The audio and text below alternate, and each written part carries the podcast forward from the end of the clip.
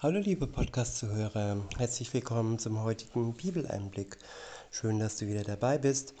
Heute habe ich ein paar Verse aus dem Lukas-Evangelium aus dem sechsten Kapitel.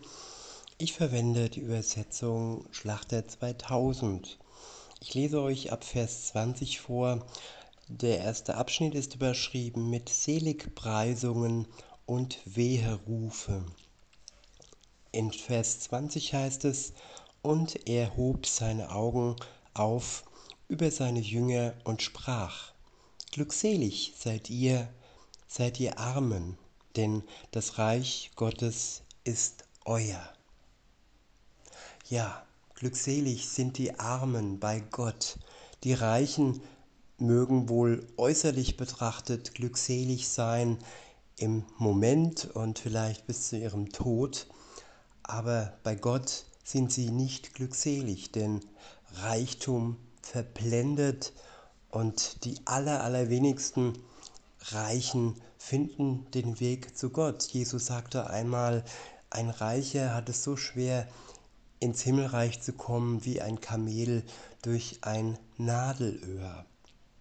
Reichtum behindert oftmals davor, Gott anzuerkennen. Denn ja, es geht dem Menschen ja scheinbar gut. Was braucht er da Gott? Aber Jesus preist die für glücklich, die, die arm sind heute und hier. Denn das Reich Gottes ist ihrer. Und dieses Reich ist das ewige Reich, das himmlische Reich ein unbezahlbares Reich. Kein Reicher kann es sich leisten. Nur die, die es aus Gnade durch den Glauben an Jesus Christus geschenkt bekommen, die können es dann in Anspruch nehmen, wenn Jesus wiederkommt und die Seinen zu sich holt. In Vers 21 heißt es, Glückselig seid ihr, die ihr jetzt hungert, denn ihr sollt gesättigt werden. Ja, viele Menschen müssen hungern, viele Menschen können sich nicht ausreichend Nahrung leisten. Es wird immer teurer alles und aber das Hungern ist von kurzer Dauer und dann im Himmel beim großen Hochzeitsmahl, wo der Bräutigam Jesus seine Braut zum großen Fest holt, dann wird das Hungern ein Ende nehmen. Und dann werden alle gesättigt, die jetzt noch hungern dürfen, würde ich sagen. Nicht müssen, sondern dürfen, denn ihr Hunger wird gestillt werden. Und der unersättliche Hunger der Reichen er wird nie gestillt. Er wird immer größer und größer. Sie wollen immer mehr und mehr.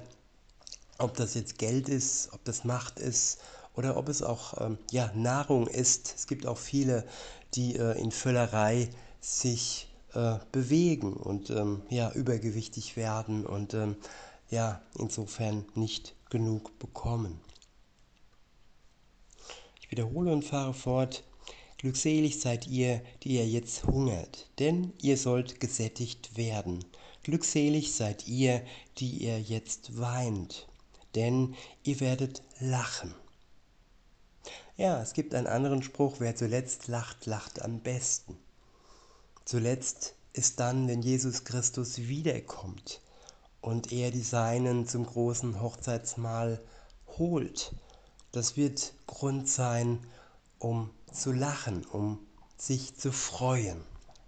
Auch wenn wir jetzt noch eine Zeit lang weinen dürfen. So wird er doch unsere Tränen abwischen am Tag des Gerichts für die, die ohne ihn unterwegs waren und am Tag ja, der Freude für die, die mit ihm hier unterwegs waren und eine Beziehung hatten. In Vers 22 heißt es dann, Glückselig seid ihr, wenn euch die Menschen hassen und wenn sie euch ausschließen und schmähen und euren Namen als einen Lasterhaften verwerfen, um des Menschensohnes willen. Ja, die Menschen werden gehasst aufgrund ihres Glaubens an Jesus Christus. Sie werden ausgeschlossen aufgrund ihres Glaubens. Ja, man trachtet ihnen sogar nach dem Leben aufgrund ihres Glaubens an Jesus Christus. Sie werden verschmäht und ihr Name wird als lasterhaft verworfen, wegen Jesus Christus. In Vers 23 heißt es dann aber, freut euch an jenem Tag und hüpft, denn siehe, euer Lohn ist groß im Himmel. Denn ebenso haben es ihre Väter mit den Propheten gemacht. Ich wiederhole, freut euch an jenem Tag der Verschmähung, des Hasses, ist mein, mein Einzug, meine, meine Bemerkung dazu. Weiter heißt es, freut euch an jedem Tag und hüpft, denn siehe, euer Lohn ist groß im Himmel. Ja, unser Lohn wird groß sein im Himmel. Hier auf Erden ist er klein und gering, weil wir uns für Jesus entscheiden. Aber die Ewigkeit ist das Entscheidende, liebe Zuhörerinnen, lieber Zuhörer. Was bringt es, wenn wir kurz ähm, ja, hier ein tolles Leben hätten, aber ein schreckliches, eine schreckliche Ewigkeit, die schreckliche Verdammnis für die, ja, die mit Jesus nicht unterwegs sind. Weiter heißt es, aber wehe euch, ihr Reichen, denn ihr habt euren Trost schon empfangen. Ja, die Reichen haben ihren Trost im Reichtum. Und so haben sie ihren Trost jetzt und hier und heute in der Welt schon empfangen. Ein Trost, der endlich ist, der enden wird. Irgendwann, ja, ist ihre Aussicht trostlos. Am Tag des Gerichts gibt es kein Trost mehr für sie. Die aber mit Jesus in Verbindung stehen, von ihm erlöst wurden, sie können sich freuen. In Vers 25 heißt es, wehe euch die, die ihr satt seid, denn ihr werdet hungern. Wehe euch, die ihr jetzt lacht, denn ihr werdet trauern und weinen. Wehe euch, wenn alle Leute gut von euch reden, denn ebenso haben es ihre Väter mit den falschen Propheten gemacht. Der nächste Abschnitt ist überschrieben mit Liebe zu den Feinden. In Vers 27 heißt es, Euch aber, die ihr hört, sage ich, liebt eure Feinde, tut Gutes denen, die euch hassen segnet, die euch fluchen und betet für die, welche euch beleidigen. Ja, wer eine beständige, eine tatsächliche Hoffnung hat, die Gewissheit hat, dass er ja im Reich Gottes ankommen wird und sich freuen wird, wenn Jesus wiederkommt, der kann sich durch den Geist Gottes die Liebe schenken lassen für die, die ihn hassen, für seine Feinde. Denn ja, sie brauchen Jesus noch und durch die Liebe und durch die Feindesliebe, ja, schaffen sie es vielleicht zu Jesus umzukehren. Liebe kann ja Menschen wachrütteln, da wo andere ja im Stich gelassen werden, weil sie böse sind und äh, da, wo Christen dann ihnen Liebe entgegenbringen, da kann das die wachrütteln, die ohne Jesus unterwegs sind.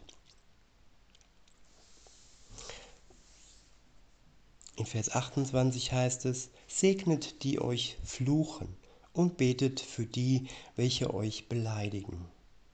Dem, der dich auf die eine Backe schlägt, biete auch die andere dar. Und dem, der dir einen Mantel nimmt, der dir den Mantel nimmt, verweigere auch das Hemd nicht. Gib aber jedem, der dich bittet, und von dem, der dir das Deine nimmt, fordere es nicht zurück. Und wie ihr wollt, dass euch die Leute behandeln sollen, so behandelt euch, so behandelt auch ihr sie gleicherweise. Und wenn ihr die liebt, die euch lieben, was für einen Dank erwartet ihr dafür?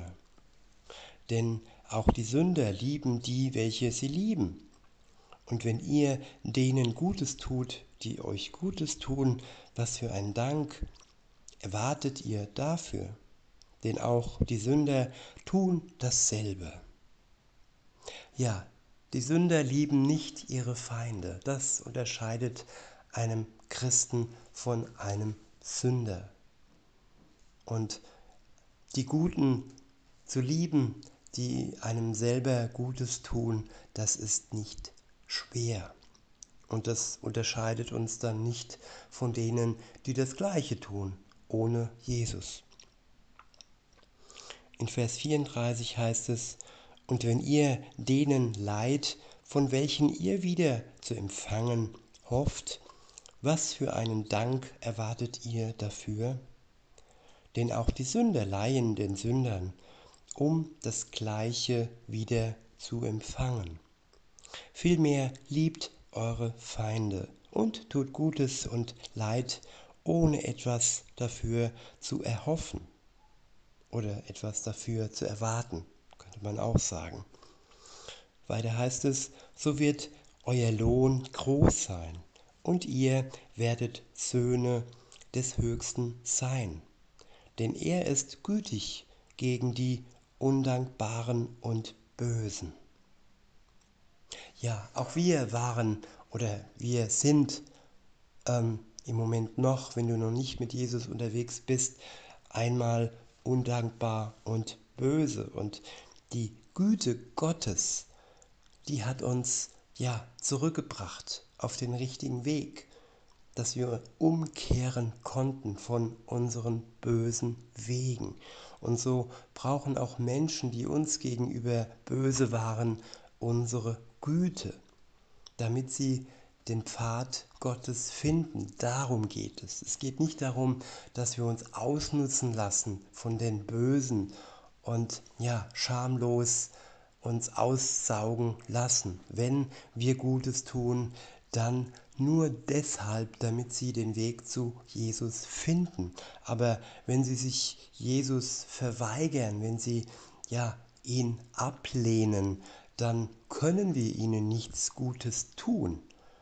Denn dann wäre es einfach nur Ausnutzerei, wenn wir ihnen ja das Leben schön machen.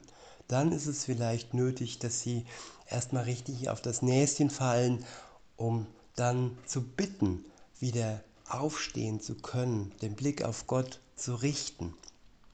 Und dann ist unsere Hilfe auch erst richtig hilfreich. Nämlich dann führt sie unsere Hilfe auf den Pfad Gottes. In Vers 36 heißt es, Darum seid barmherzig, wie auch euer Vater barmherzig ist. Der nächste Abschnitt ist überschrieben mit Warnung vor dem Richten. Warnung vor dem Richten. In Vers 37 heißt es, und richtet nicht, so werdet ihr nicht gerichtet. Verurteilt nicht, so werdet ihr nicht verurteilt. Sprecht los, so werdet ihr losgesprochen werden.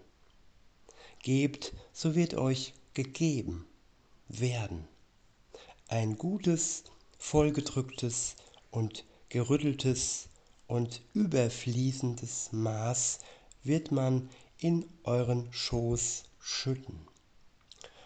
Denn mit demselben Maß, mit dem ihr anderen zumesst, wird euch wieder zugemessen werden.